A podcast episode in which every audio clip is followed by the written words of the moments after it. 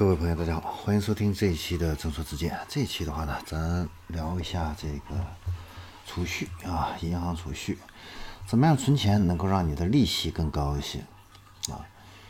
呃，很多朋友的话呢，在存钱的时候呢，可能都不太关注啊，想存就存了。但是其实呢，这个银行啊，它也是一个商业体，所以呢，呃，它也有这个淡季旺季啊，嗯。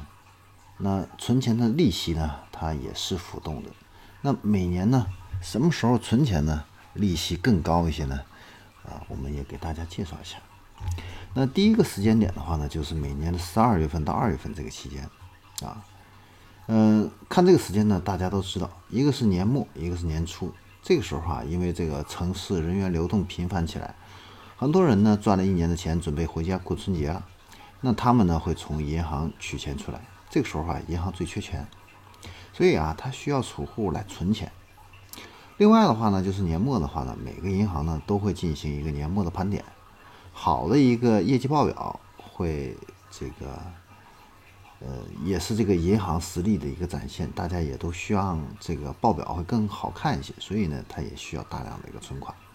就这以上两点的话呢，就会让这个银行啊把这个存款的利率提高啊。因为揽储的压力增大，它必须要通过一些活动啊来吸引这样的一个储户来存款啊，那存款利率的话呢，也都会上升。那第二个时间点的话呢，就是每年的一季度啊，因为每年的开端的时候都是各个行业啊这个重整旗鼓，对资金要求会比较高，所以这个时候啊，一季度。对外贷款量的话呢也是非常多的，那能否完成循环就看这个存款了。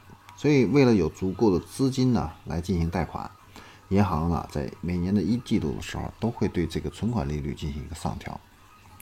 那第二、第三个时间点的话呢就是六月份，六月份的话呢是因为银行啊这个它要出半年报。那这个时候的话呢，银行对这个业绩指标也是要求会比较高。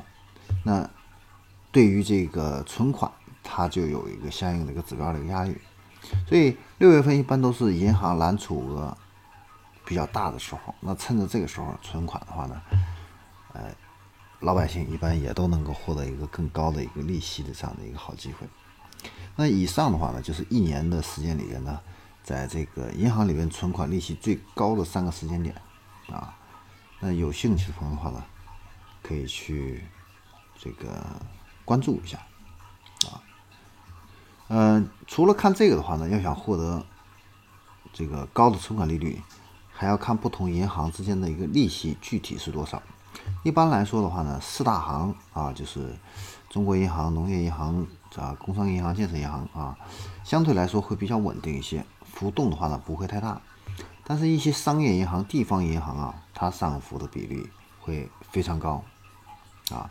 因为小银行在名气上它不如大银行，所以它揽储量低啊，所以相对大银行它也会稍微的提高这个存款的一个利息啊，来吸引存款啊。好，那这里是正说之见，我们这一期的话呢就给大家分享到这里，我们下期再见。